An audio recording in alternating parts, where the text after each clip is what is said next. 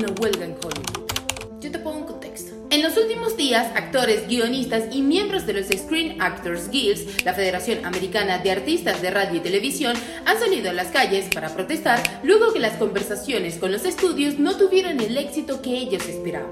Pero vamos desde el principio. Todo esto comenzó debido a las exigencias de los guionistas de Hollywood que pedían aumento de salarios, además de la garantía que su trabajo no iba a ser sustituido por la inteligencia artificial, algo que para muchos actores se ha vuelto una preocupación inminente. Las reuniones con los estudios se hicieron en nombre de la Alianza de Productores de Cine y Televisión, las cuales representaban a plataformas digitales como Netflix y Disney. A pesar de todos los esfuerzos, no se llegó a un acuerdo entre los dos grupos.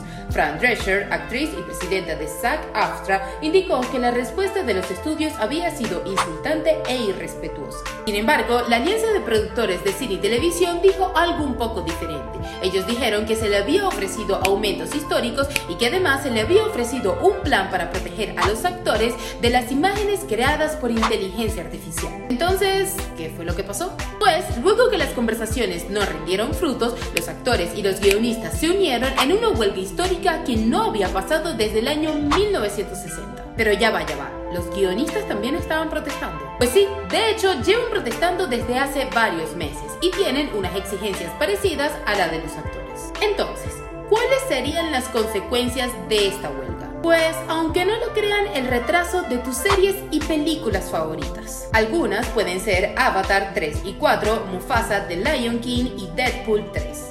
Para que entiendan la gravedad del asunto, Film LA comparó la movida de filmaciones de una de las semanas más ocupadas del año 2022 con la del 2023 y dijo pues que no había tanta movida de filmaciones, algo muy poco común para esa época en donde los proyectos televisivos están por todas partes. Esto se debe en gran parte a la huelga y es que los permisos de grabación en Los Ángeles se desplomaron un 64%.